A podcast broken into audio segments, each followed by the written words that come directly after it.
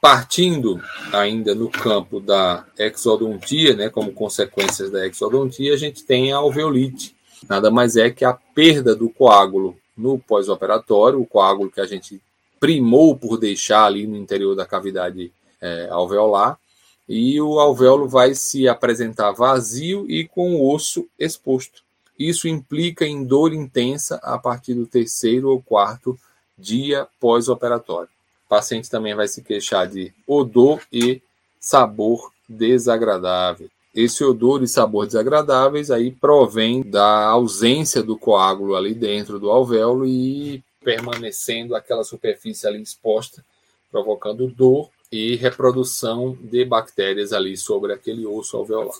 O tratamento é anestesia à distância e curativo local do tipo alveolosan ou alveolex, que nada mais são do que curativos pré-preparados com eugenol e um anestésico local do tipo éster chamado benzocaína.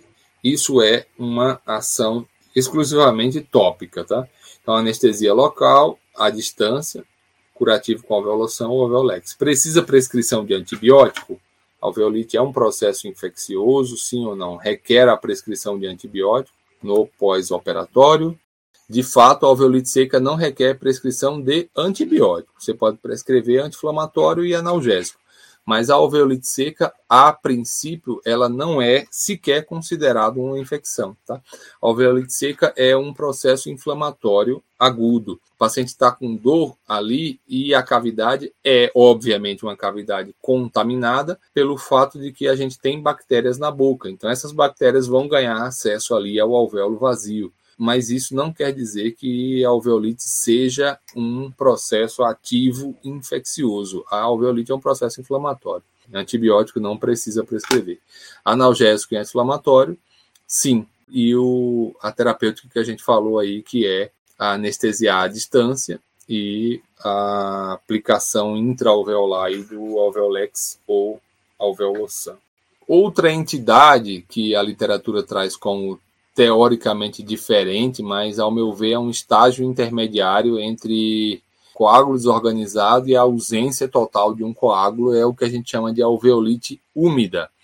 Alguns autores falam em duas entidades, a alveolite seca e essa alveolite úmida, que seria a entidade onde ainda há coágulo desorganizado, a gente tem parte de um coágulo desorganizado no interior desse alvéolo, e possivelmente corpos estranhos aí no interior da cavidade alveolar. Quais sejam é, espículas ósseas, fragmentos de dente, é, todo aquele resíduo resultante aí de uma exodontia com uso de técnica terceira, né? Então ocorre dor de moderada a intensa e queixa também de sabor e odor desagradáveis. A diferença do tratamento entre alveolite úmida e alveolite seca é que na alveolite úmida a gente vai induzir um restart aí da cicatrização alveolar.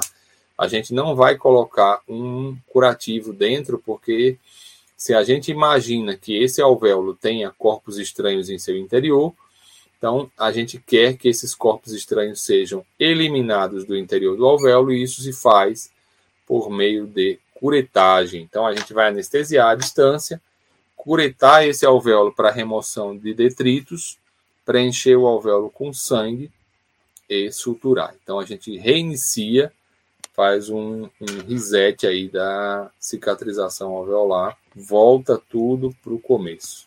Esse reset é a nova confecção ou a nova realização aí de um novo coágulo.